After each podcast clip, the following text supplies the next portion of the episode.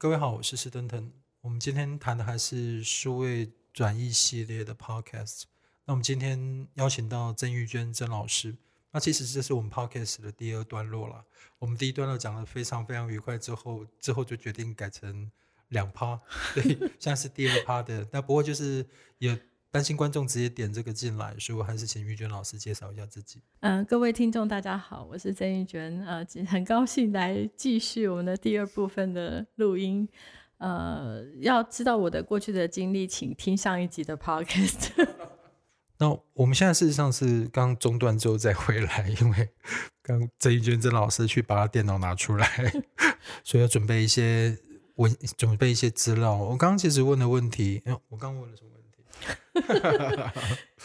你刚刚问什么问题？问有没有新的艺术理论可以啊？对，刚刚特别提到，因为提提到说，现在很多的新的美学、新的现代现代美术，应该讲说现在的所有的数位数位艺术了，是不是？像台湾已经有准备好该有的理论论述去去讨论它，不管是写史或写评。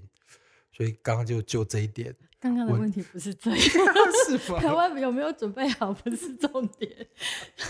台湾有没有？对不对？台湾有没有准备好不是重点，因为台湾从来都没有自己的理论，哦、都是用呃国外的理论来讨论作品。其实从不管是视觉艺术或是古典艺术，我们现在呃没有继续录吗？有啊，我们现在不是在继续录吗？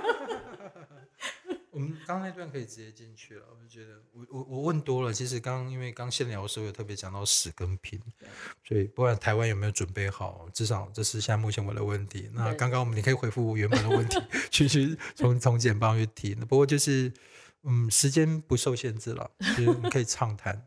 好，那个呃，其实我我想要分享的是说呃，我们常我们其实现在常常在看呃数位艺术创作啦哈那。大部分我们都还是会从它所呈现出来的表象，比如说它很炫的视觉，或是说它的机构做得非常的漂亮，或是说它的互动参与的那个呃感受回馈啊，非常的开心，或是说它所创造的那个沉浸的空间啊，那种空间进去之后，你就整个人就沉浸在那个视觉影像的世界里面，就好像。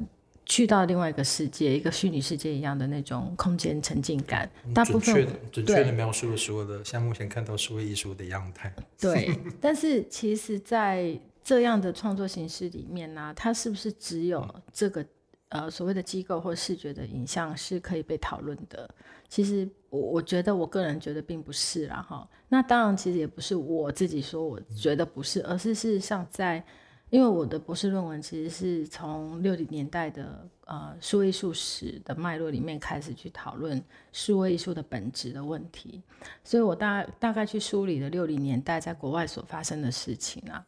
那其实六零年代在欧洲跟美国，他们其实各自就有一个很重要的呃理论理论家，然后他们其实就已经创造出他们自己去诠释那个时候的电脑艺术，或是所谓的互动艺术的。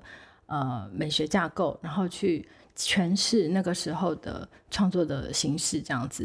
譬如说，电脑艺术这件这个这个视觉性的东西，那我们现在还是看到很多用电脑衍生算出来的影像。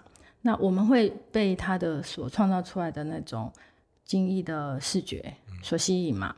可是事实上，在六零年代，像 Max Benz 啊，他是呃德国呃斯图加特大学的教授。他其实就已经觉得说，我们应该用讯息美学来讨论这样的电脑艺术，因为这样类型的作品啊，其实它并不是最后被印出来的那一张，才是他的完成品，因为他的作品本身是没有完成的那个时刻，因为他一直不断的在流动，一直不断的在变化，所以他认为说，在这个呃创作者或者是工程师或是艺术家，他从开始在思考怎么用所谓的数学方程式或是城市的逻辑去传递出这个影像的这个所谓的啊、呃、方式的时候，那种所谓的美，那个陈述本身啊，他觉得就是一种美，嗯，他觉得就是一种美，所以他认为那些所谓的公式步骤啦，或是呃语法架构啦，其实都是美学架构。所以其实，在 Max Benz 的的论述里面啊。他其实觉得，所谓的观看到最后的那一张被输出会列印的出来的那一张啊，其实只是程整个程序过程中的一个那个时间点，然后被啊、呃、可能被选择列印出来，嗯，但是不代表是作品的全部。是，对，所以在那个那个这个大概是他一九啊六零左右他所发表的文章里面所提到的。嗯，然后另外是在纽约，纽约有一个。呃，叫做 Jack Burton 的策展人，他是呃在呃大概是一样，差不多一九六八到一九七零左右呢，他其实就发表了几篇的文章哈。那其中呃，它包含了像他在讨论所谓的 Modern Sculpture，就是 Beyond Modern Sculpture，他认为现在的呃雕塑形式的作品啊，它并不是只是去讨论说。呃，这个物质的物件本身，他认为这个在现在在未来的创作里面啊，物质是消失了，系统成为雕塑的主体。那这个系统呢，它其实包含了，就是说你在创作过程中，你怎么一步一步的把东西做出来，还有做出来之后。这个物件本身跟观者之间的互动，那种互动的关系情境，那事实上，他甚至在一九六八年的这篇文章，他就已经提到自动化控制系统跟人工智慧艺术，对，然后他也提到 Cyber Art 是一种未来的雕塑形式。他认为，他甚至那个时候是一九一九六八年嘛，他甚至预测在世纪末。科技就会影响艺术，并且成为一种艺术形式。是，这是一九六八年。所以我每次在看这些文章的时候，我都觉得就是冒冷汗，就是我我们现在到底在干嘛这样子？嗯、不错的年份。对，那个就是一个非常。对，我觉得那年那个年代，那个年代真的非常的好。所以一九六八其实是一个，我觉得它这个也也让很多的现在目前，就是如果我们再回去看以前的论述，其实你会看到有一些。先知灼见的发现，对，对，我觉得这个有时候看在做学术研究的时候就是蛮愉快的。对，你发现，在从以前这边再去辩证现在所目前的，我就觉得还是在那个套路里面。对，我觉得这个套路可能就是他在整个的玉横大局的时候去看到整个，我觉得数位艺术整个骨干或者整个脉络的发展。对啊，我觉得有一个，我觉得也不是说推测设计了，现在设计用了很多。我觉得他在预测这些事情的时候，我觉得他是比较。他对我我觉得他们就是根据那时候的发展，还有艺术家在使用科技的能量，然后他们其实就已经去思考这个新科技会对艺术创呃创造产生的一个新的方向跟影响。对，不过你也他们也提到，就是说关于那种在写 coding 这件事情，就是之前在几个演讲里面听到几个写 coding 的人，觉得他们是觉得 coding 就是 art。对，其实他们事实上对他们讲就是一个艺术创作，就 aesthetic 就本来就在里面。对，所以我觉得他们可能就觉得他们必须要去取决于特定的展示或是呈现方式而选择了影像或是输出。嗯，但我觉得真的骨干在里面的美学，或许就是在他的 coding 的里面的。对，对，那当然，其实 Jack Burton 他不是只有提到 coding 啊，因为他其实后来呢，他又他又写了一篇文章在谈系统美学。嗯那在这篇系统美学里面，他甚至呢，他觉得艺术作品应该从软体跟硬体的思维来考量。他所谓的软体跟硬体，呃，他借的是科技用词里面的系统跟软、嗯，呃，硬体跟软体。对。但是他谈的是说，呃，所谓的软体是什么？软体其实就是呃，我们创造过程当中的思维。哦。那硬体呢，其实就最后创造出来的那个 object，那个物件。那他所以他觉得呢，在这个过程里面呢、啊，呃，其实软体其实是非常重要的。所以这个软体包含艺术家他可能创造出来一种逻辑结构。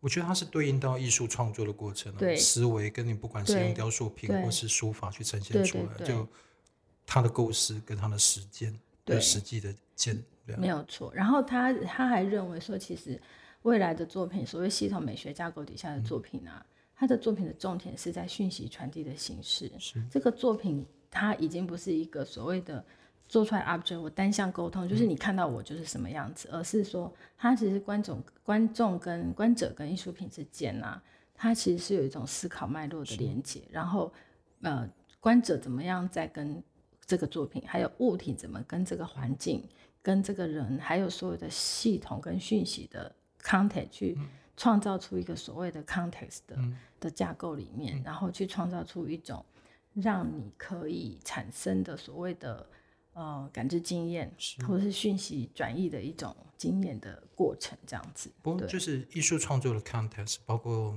数位艺术的 context，在整个脉络该往前溯去看到这些东西嘛？因为我其实我就举的例子是。从器物艺术这边去看嘛，你只要去看考古发掘品第二手资料、第一手资料，再去对应鬼文献。但是如果到国外留学，其实国外的学者也不太看文献，嗯，所以他们是用新的方法去看到这个东西的器用。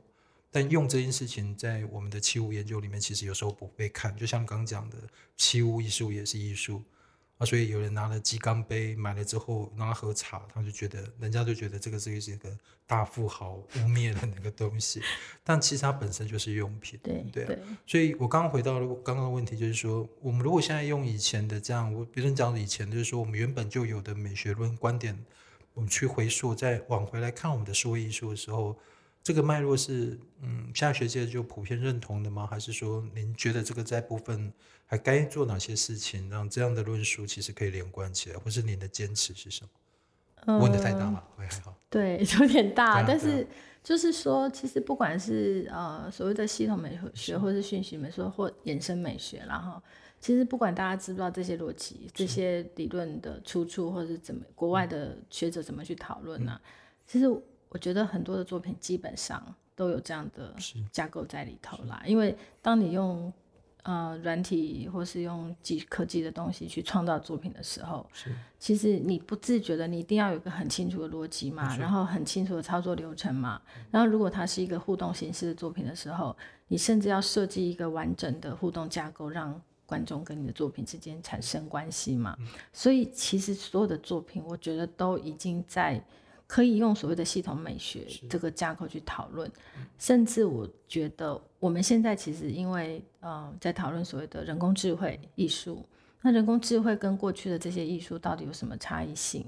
其实它还是在系统美学的架构里面，其实就是说系统美学架构里面，它是事实上它也。提到所谓的呃，就是神经网络的的，还有人工智慧这件事情，这个这种的呃创作形式这样子，所以我觉得人工智慧的艺术，它也是在讨论的是系统，讨论资料的处理，讨论资料的运算跟自动学习这件事情。对，所以我我觉得系统美学其实呃是一个还蛮贴切去可以用来讨论现在的作品啊。那但是也是或许是因为它基本上很多的用字遣词啊，都非常的技术性，嗯，对，所以当它非常技术性的时候呢，呃，基本上可能国外还有一些学者在讨论，好，譬如说呃像呃对，诶那个 Edward Schecken 啊，嗯，他有他的后来出的书，基本上都是用这种所谓的系统美学控制论在讨论现在的当代的数位作品这样子。那只是说台湾的讨论面向好像还是比较偏欧洲的那一对，就是现象学、哲学那一块的，比较是当代艺术脉络底下的一些论述来讨论数位艺术啦。那我觉得是，我觉得都没有错，也没有问题，只是每个人观看作品的观点是不一样的。是不过刚刚也提到一一两个 keyword，就包括说 on the construction 这件事情，比如说完成中。或者说，整个作品的完成应该是摆在什么地方？比如说，因为系统美学里面有些部分的所谓的影像的被挑选，或者是图像被挑选，其实可能是在过程中的某一部分嘛。那如果回到那种博物馆科技那种所谓参与式的议题来讲的时候，其实有个部分是留待在观众在欣赏过程中操作去完成的。嗯、艺术作品也有这样的一个现象啊，怎么样去去看待这样的一个所谓的？这样算是一个共创吗？还是说他只是在作品的完成中把观众的行为纳纳入进来而已？而是应该讲说还是他自己本身创作？因为博物馆来讲就是一个共创，嗯，因为他发现有新的东西。但艺术品该用共创这件事情吗？还是说它就是一个个别独立的作品？只是你在参与形式上面，不过就是参与而已，你并不是创作。嗯，其实这个这个问题比较像是我们在讨论，呃。数数位互动艺术里面，其实我们会讨论到作者权这件事情啊。那我觉得要切开两方面来看，一个是互动艺术这件到底什么是互动？对，那互动呢？当然刚刚施老师讲的其实是观众，观众是有参与的，譬如说他贡献他的身体、他的声音、他的。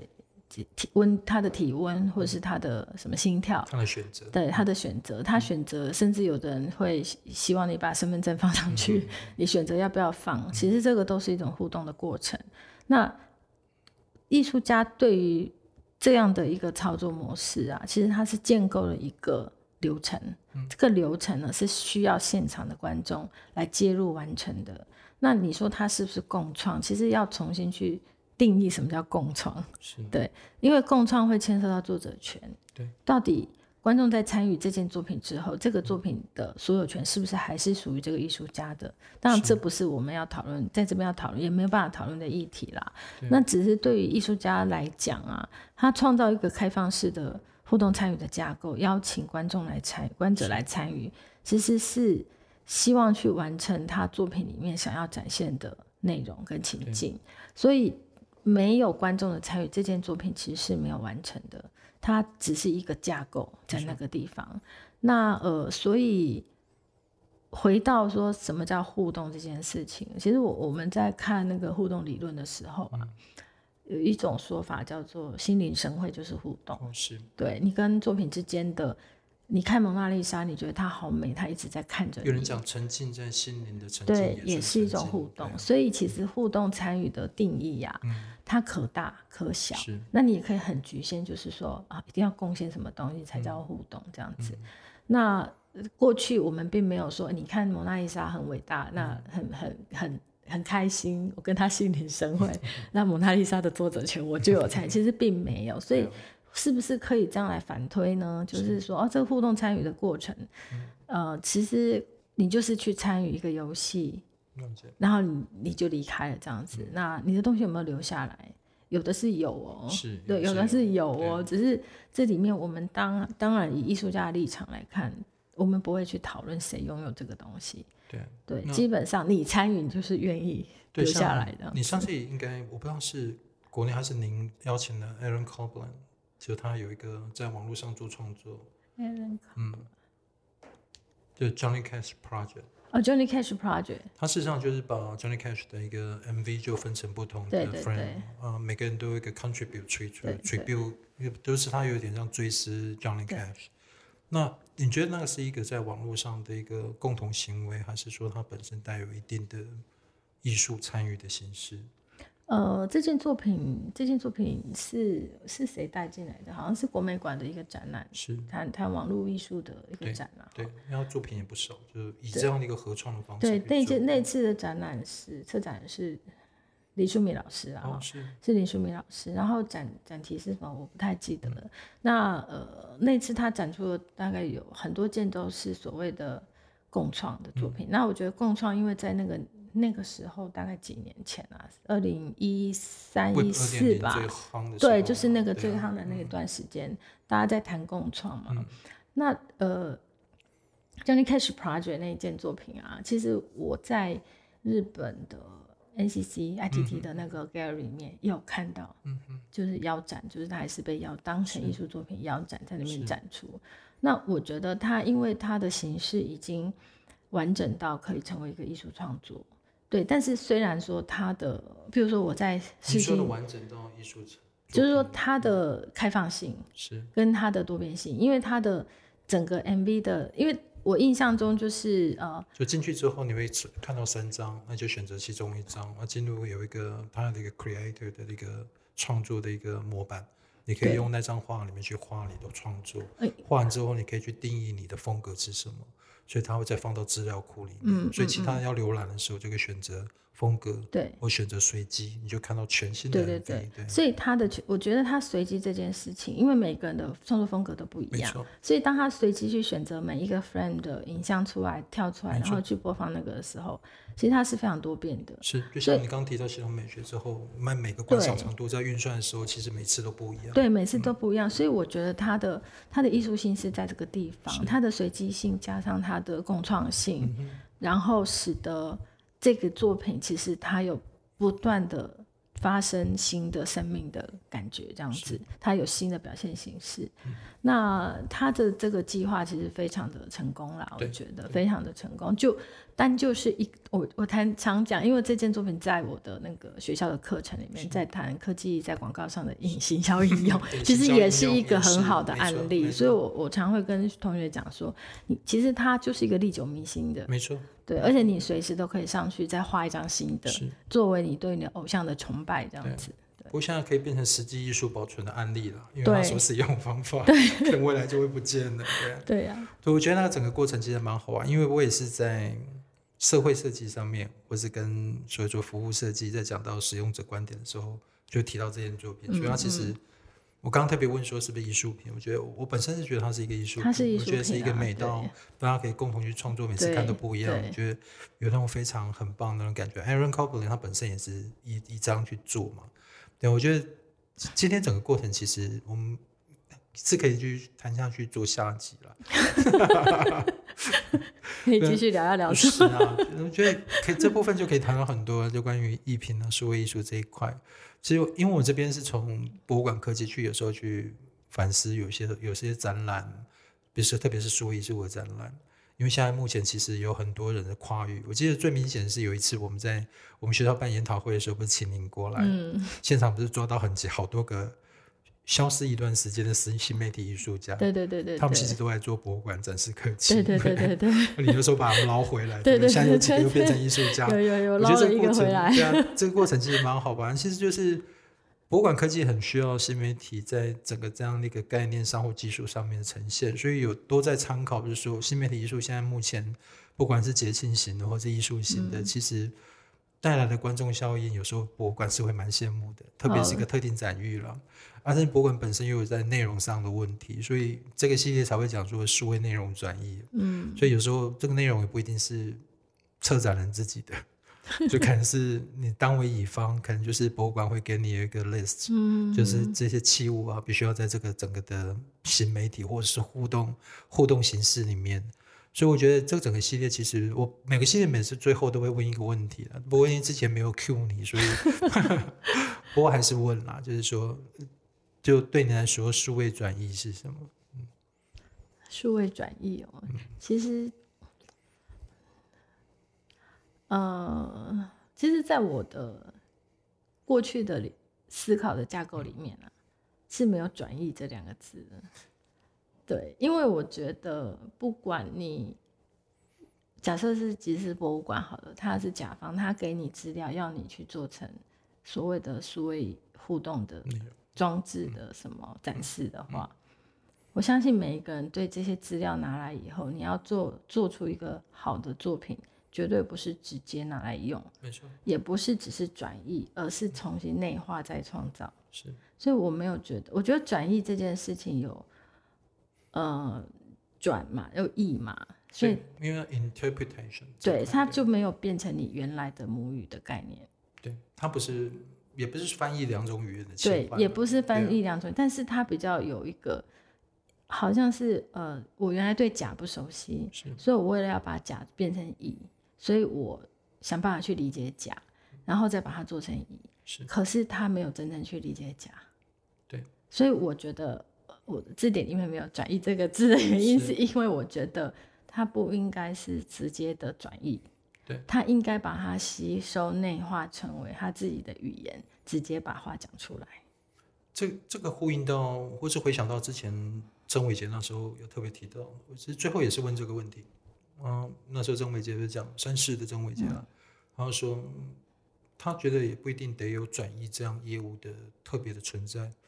或许在接受这样案子的时候，乙方必须要去消化这样的内容，嗯、去转化自己的形式的过程中，不一定得第三方专业，嗯、这本来就是他们的第二方专业就应该去做这件事情，就是负责的单位了，就是说会先把甲方的消化掉，那再透过他们熟悉的方法去呈现出来，呈现出来不一定是从。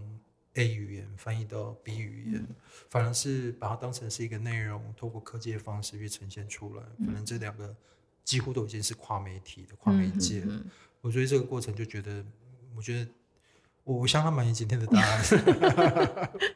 对啊，不过今天嗯，今天本来有个目的啦，就是说让让整个整个 talk 整个 podcast talk 也就稍微轻松一点。有吗？很轻松吗？再配合我的低沉声音，跟我本来就很严肃的发问，所以今天应该也是很有内容，虽然不见得达到轻松的程度，但整个过程享受蛮享受的。对，非常感谢曾曾玉娟曾老师，谢谢，非常 感谢。你最后要不要说几句话？嗯，没有啊，希望大家可以多来看展览。其实，其实台北的、台湾的整个数位艺术的展览活动其实非常的多啦。对那台湾，我觉得。其实它还有一个非常大的优势，尤其对观众来讲，几乎都是免费的。对对，然后每一个展、每一个表演，其实都花很多的钱。那其实大家应该多多花时间，因为你没有花时间来看，其实呃，真的非常的可惜。我觉得是非常的可惜。对，嗯，是虽然要做结尾，不过就比较担心，就长期在甲方在。审视这些所有的作品或者这些展览的效益的时候，又不得不量化跟 KPI 的时候，参观人数少，有时候会觉得在效益程度上面会有点不足。之前一头热的，或者说很多预算去投入这一块，或许之后就开始检讨值不值得，该不该如何做。我觉得双方都得做一些努力了，观众也要做一些努力，多多看。嗯，这要再讲一个 podcast，因为这边又又又会讲到数位数的。我我常常讲说，数位艺术其实它不能用 KPI 人数来观看了，因为它本来就是一个小众的。那尤其是呃，就是好的数位艺术，其实它其实不只是好看好好玩，而是它花了很多时间去做很多的论述跟新的创新。对，那提出新的可能新的互动方式啦，或新的沉浸的方法啦，其实这些真的都还是非常的小众啊。那政府总是会用很多的 KPI 啊，去评量很多的事情，导致就是对这样其实不是一个很好的现象。嗯，不过就是有些活动满足了他们的需求，对，所以就看着觉得那个部分是觉得他们就觉得那个是应该应该要的形式。对，不过那个又是一个另外一个那又是另外一个 podcast。非常感谢，我们今天就到这边，谢谢。